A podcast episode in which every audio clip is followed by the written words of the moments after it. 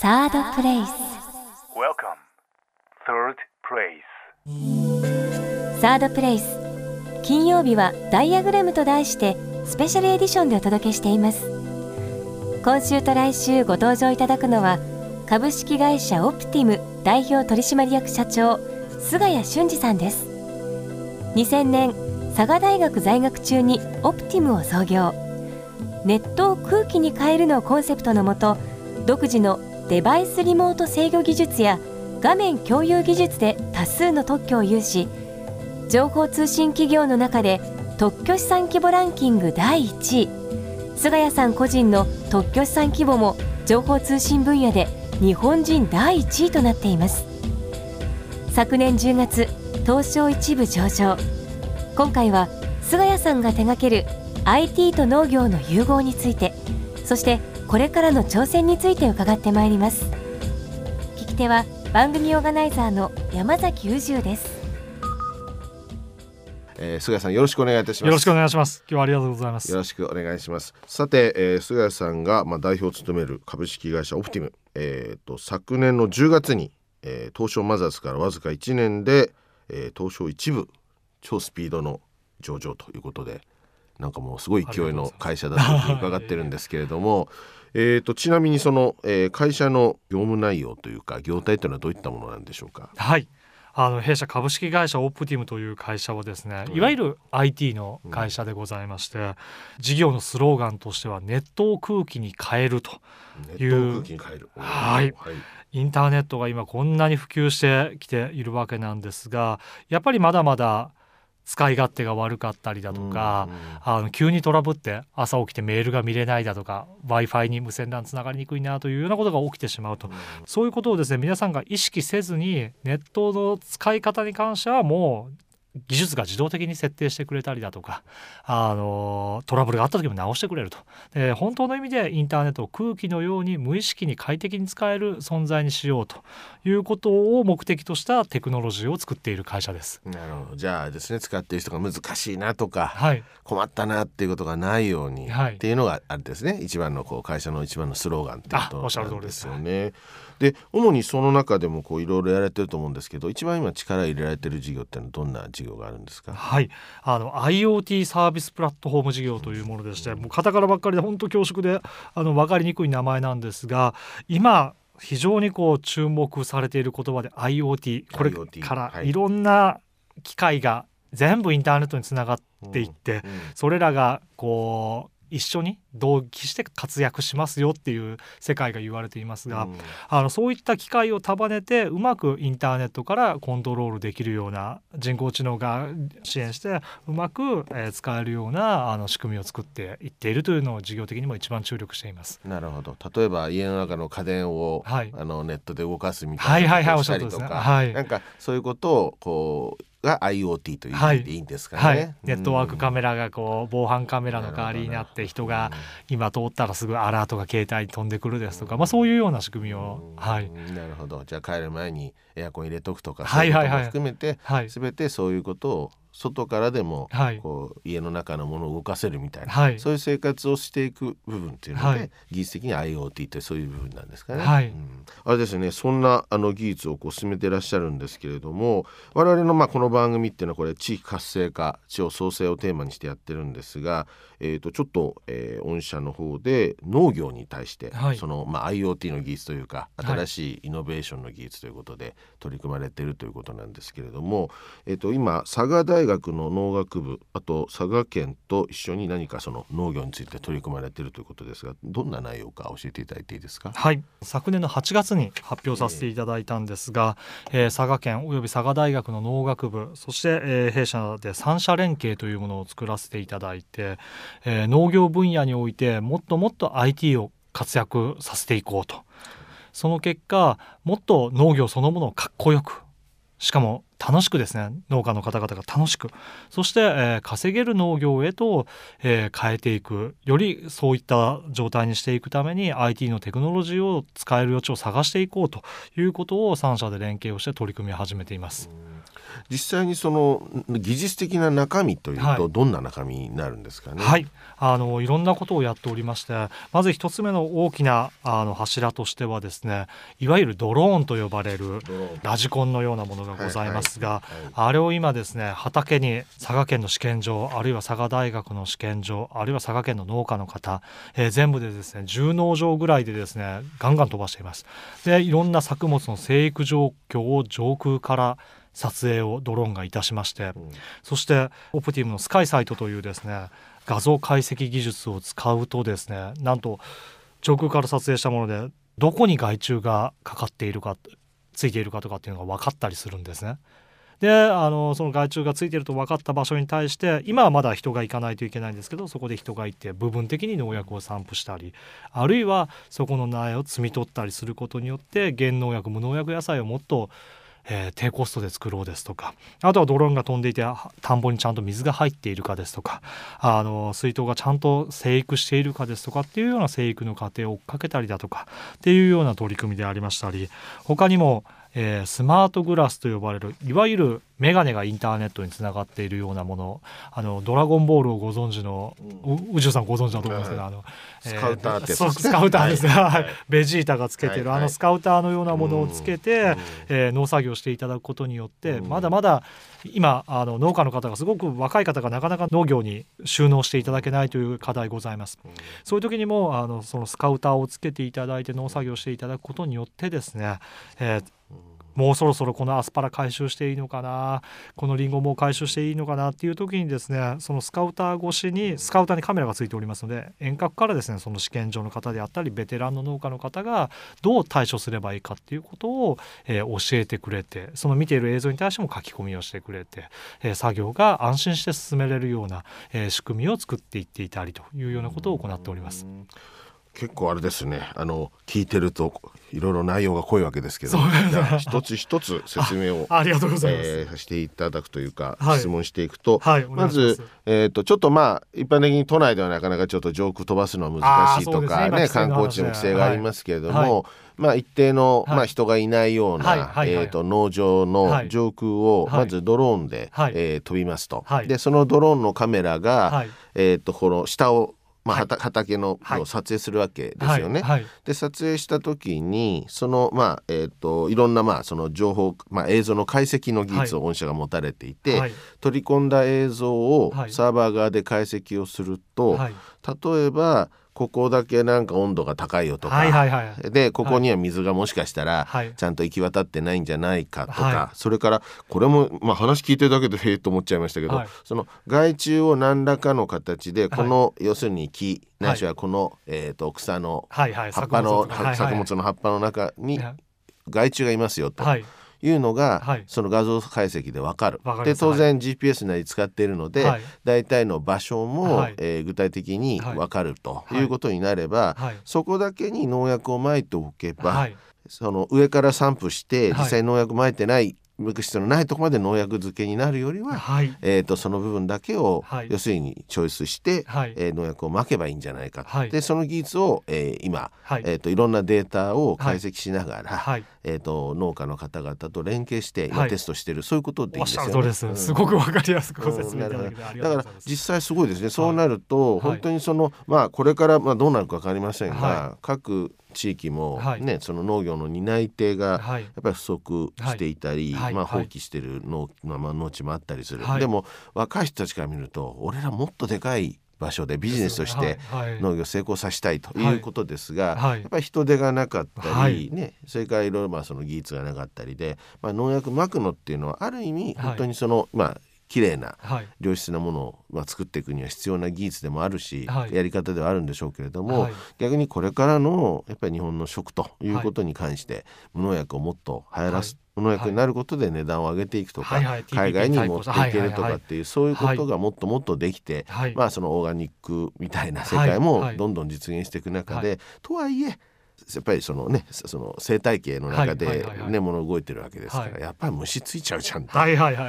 その部分だけをじゃあ除去する。ないしは農薬をまいて、その害虫を駆除していくとかっていうことをできれば、残った広いエリアには影響のない形で、えー、やれるんじゃないかってことでしょ？おっしゃる通りです。すごい技術ですね。またそのあれですかなんで害虫がくっつくの分かるんです？上から撮ってるだけで。はい。あのこれ作物によっていろんな種類があるんですが、えー、まず一つ目でもう実証が終わっていて成功してきているのが大豆でございまして、えーはい、大豆、はい、大豆の場合はですねすごく専門的な話になるんですけど、うん、ハスモンヨトウという害虫がつくんですね、うんうん、でそのハスモンヨトウという害虫がですね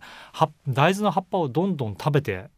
いきます、うん、でそうするとですね葉っぱの色が当然葉っぱも抵抗しようとして変色するんですね、したがって上からドローンでですね上空から撮影した時にいっぱい他は全部緑なのに一部の茎の部分だけ葉っぱの色が変色していると。そこを見つけたらそこに害虫がついているんではないかということでそのポイントを返してあげると。なるほどでハスモンの場合はですね動きも遅くてあの大豆の一茎を多分大体2日ぐらいかかるんですね。従いまして1回見つけてその後を見に行っても十分それで対応ができると。今まではそれ全部人手が回ってその虫がついていないかというのを見て回っておりましたのですごく労力も減らすことができますし。し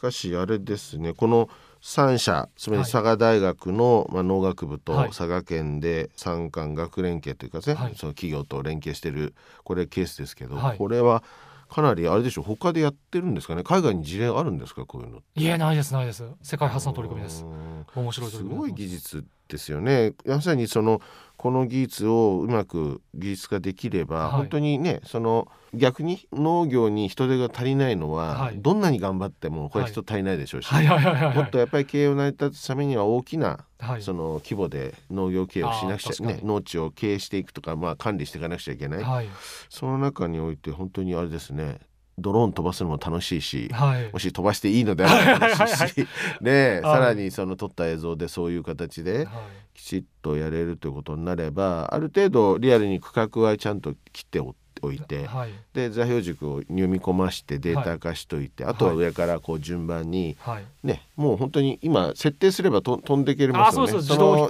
飛行機になりますもんね、だから飛ばすとこだけ決めて、あまり風のない日とか選んどけば実際にほとんどブレずに上空の映像がやっぱり撮れて、で今おっしゃったようにその茎の色の変色をスキャンして、はい、でそれを画像解析の中でやればそこに害虫がついているからこの色になったんだろうというこういうことを要するにシステムがアラートを鳴らして、はい、でその位置を特定する、はい、でまあ農業のやってる農家の人はそこに行って対処すれば他のところはもうあれですね逆にむしろそのモニターをしているということなので、はい、そこだけを見ていけばいいわけですね、悪いとこだけを見ていく。あとはもう自然の力に任せてと、まあ、こういう流れですよね。今までって害虫がどこから発生するか分からなかったんで全部に農薬をまく必要があったんですね。ところがもうどこから発そこだ部分だけを駆除することができればひょっとしたら今ののやり方栽培のやり方でも農薬をまかずにあのやることができる作物も出てくるかもしれないのでそういう技術が出てくるとより日本の作物が安心安全美味しいというブランドにつながってくれればですねとっても嬉しいことだと思います。そうですね。はい、まあ新しくね農業に力を入れるっていうかね力が入る話ですよね。はいましてやその人材不足にはその県もやっぱ頭になりましたけど、こういうことでね、やろうっていう人が増えてくればいいのと先ほど言っていた、まあ、そのサングラスのようなもので情報を取りますということで、まあ、その目で見た映像がそのままシステムに行くわけですよね。はい、でそれをベテランの人なり大学の先生が色を見ながら収穫時期を教えてくれる、でその中で自分の肉眼で見てるものと、教えてもらう情報を見ながら短い時間で、はい、そのやっぱりこの時期にこの色で収穫だとか、はい、なんかそういうことが分かるように、まあ、なっていくので、まあ、ある意味そうですねそこに目が人がいるような先生がいるような感じでやることができるってことですよね。はい、いやすごいですね。あありがとうございます。ただ我々技術作ってるだけであの農業のノウハウとかは佐賀大学の先生であったり、ね、あの佐賀県の試験場の研究員の方々に教えていただいてこういうことをやってみようという取り組みになっております。なるほど。だから逆に言うと今農家にも入れられてるから、はい、本当に今実際に農業やられてる方々の意見も聞いて、はい、おっしゃる通りです。はい。っていうことなんですよね。はい、まさに今ですとちょうどあの雪の被害が九州すごかったのでその被害の状況もですねすぐにドローンを飛ばしてどれぐらいの被害が出ているかっていうことをあの今までは人が回っていったんですけどやっぱり県の職員の方も数に限りがありますので、まあ、そういったのもドローンで飛ばしてすぐに把握できるようにしてみようというようなこともやっています。まあドローンもね問題といえば問題になっちゃう部分もありましたけども、はい、そういう使い方があるんですね。あそうですね。逆のことを言えばね、はい、しっかりとルールを守って、みんなで、あの技術としては革新的な技術だと思いますので。そうですよね。まあコスト的にもね、まあ、手が届かないという値段でもないでしょうから。はいそういうのをきちっとね、はい、やっていけばいいし本当にこう自治体なりとか、はい、ね、それこそ、まあ、農協さんだとかいろんなところが連携していくともっともっと収穫も上がるし、ね、はい、ね。一農家一ドローンの時代が早く来るんじゃないかなというのを私は大変期待しているところです。暑い中でもご老人の方にあの佐賀の場合棚田が有名で、はい、こうお年寄りの方が結構大変でですね、急斜面を上り下り、はい、されていらっしゃるんですけどもああいうものもドローンを使えばですねもうドローンは文句を言うわけでもないので電気さえ充電すれば1時間に1回でも飛んでいきますんで、あのそういったものを使ってもっと楽にあの収穫栽培のお手伝いができればなと思っているところです。実際にあれですか農業に興味を持たれたというのは何か理由があるんですか？あのこれ実は私興味を持つも何も佐賀大学農学部の出身でして。あそうなんですか。なんでそうなんですそうそうなんですそうなんですなんで私もともともバイオテクノロジーとか農業やりたいっていうことで大学は専攻を選びましたので、まあ、そういう意味では今やらせていただけている仕事っていうのはとってもやりがいのある仕事ですね。農業そのものっていうのは本当にねある程度年季のいるというかね、はいはい、畑を作るってね大事だし、先祖から受け継いでしっかりやられてる方とかね、はい、まあ本当に後取りの人が頑張ってやってるけれどもやっぱ新しい人たちが農業に参入しないといけない時期でもあるし。あそうですね。佐賀県ですともうこの20年であの農業に関わられる方の人口がですね、うん、半分ぐらいまで落ち込んでしまっているんですね、だから新しい農業のやり方を作ってる。だから既存の農業家の方々にも使ってもらえるけれども実は次の世代、はい、で、はい、それが代々受け継がれてなくても、はい、農業やりたいという人がいれば、その土地を用意さえすれば農業がやれたりとかっていうことになるし、まあそういう意味ではあれですね。楽しくかっこよく稼げる農業、い。いですね。何の問題もないです なんか農業が抱えている問題って全然またネガティブな話が比較的多いですけどすごいですね。楽しくかっこよくかっこいいですねあそうですね。ねこういう IT 機器をこう駆使してやれるようになると、で稼げるんならもう何の言うこともない。問題ないですね。言うことなしです、まあこの技術が、まあ、まさにこれから今実験段階ですけれども、はい、これって本当に多分データが溜まってくることによってまたその土を見てみたりすると、はい、ね、なぜこの部分に虫がつきやすいのかとかっていうことになるわけですよね。そうするとそういうのはビッグデータというか、はいはいはいはい、実際に統計を取ることによって、例えば近くにこういう木がある場所は虫が例えばつきやすいとか日陰の時間が長いとかねはいはいはい、ねそういうその場所は虫が隠れて暑い時隠れてね。ねなんかそういう特定できる一つの根拠さえ出てくれば、はい、大体どこにっていうのも他の農家さんでも逆に一回飛ばすだけで、はい、この辺につきやすいですよみたいなのっていうのがね分かるし、はい、ってことですよね。はい、あとまあまっすぐのように見えるけど少しこうせり上がってるような土地で、はい、そこに水が行き渡らないとか、水が下に流れちゃうんで。ずっとこの部分にはあまり水が行き届いてないんでやっぱりなかなか実が大きくなってませんねとかなんとかそういうことも含めて、はい、いろんなことが多分わかるんでしょうねそのおっしゃってる。あの同じようなこと今取り組んでおりますのがあの玉ねぎ佐賀って玉ねぎをすごく作っている、はい、はい、県でもあるんですけど玉ねぎのもう天敵やあのベド病という害虫がおりまして、はい、これ人間のがん細胞みたいなもので、あの内部から侵食していってですね最後に胞子を出すまでほとんど表面は変化が出てこないのですごく発見が困難だと言われているものなんですね。ですので、えー、まさに今そういったやり方でその最終的にベド病になったところの、えー、畑の画像を後でタイムスリップして